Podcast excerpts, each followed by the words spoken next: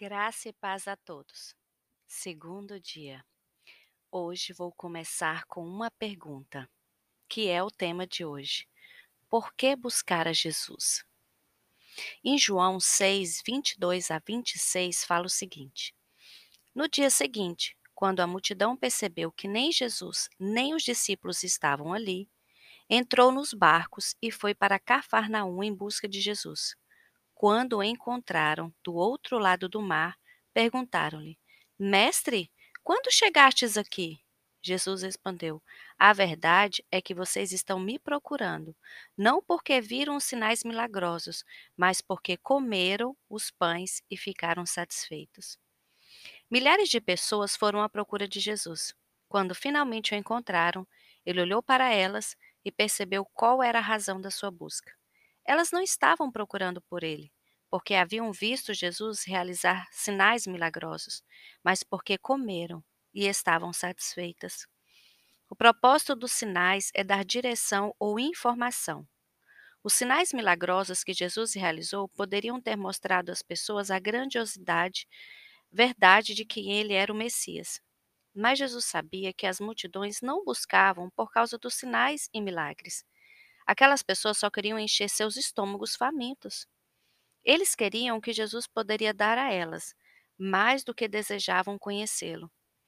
Muitas vezes buscamos Jesus pelas, por razões erradas. De maneiras egoístas, procuramos apenas seus benefícios e as suas bênçãos, em vez de buscá-los por amor e desejo por Ele, mesmo sem estarmos cientes disto. Às vezes usamos Jesus e o reduzimos a um recurso em um momento de necessidade.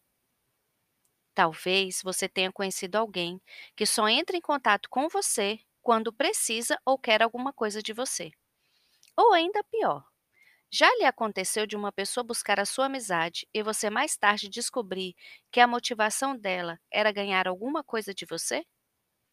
Talvez essa pessoa quisesse a sua influência, seu dinheiro, seus bens materiais ou a sua posição. Na verdade, faltava a essa pessoa a preocupação genuína ou o amor por você. Mas por algum tempo você serviu ao seu propósito.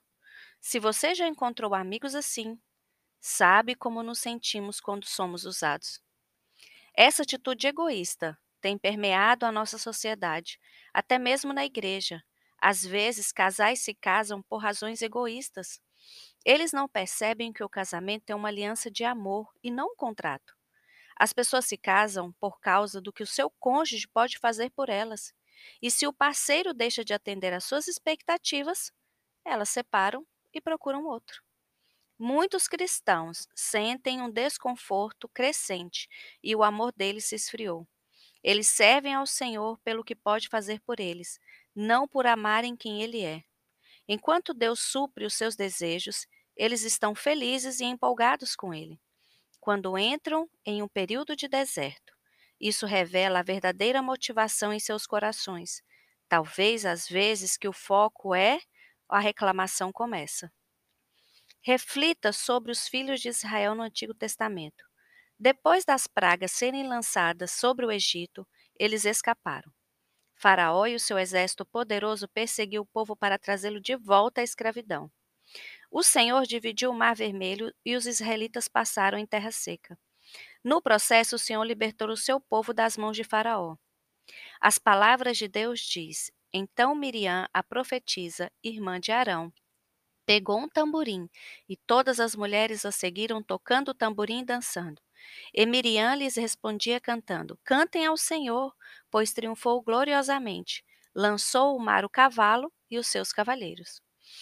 Essas pessoas celebram porque ficaram assombradas com a bondade e a grandiosidade de Deus.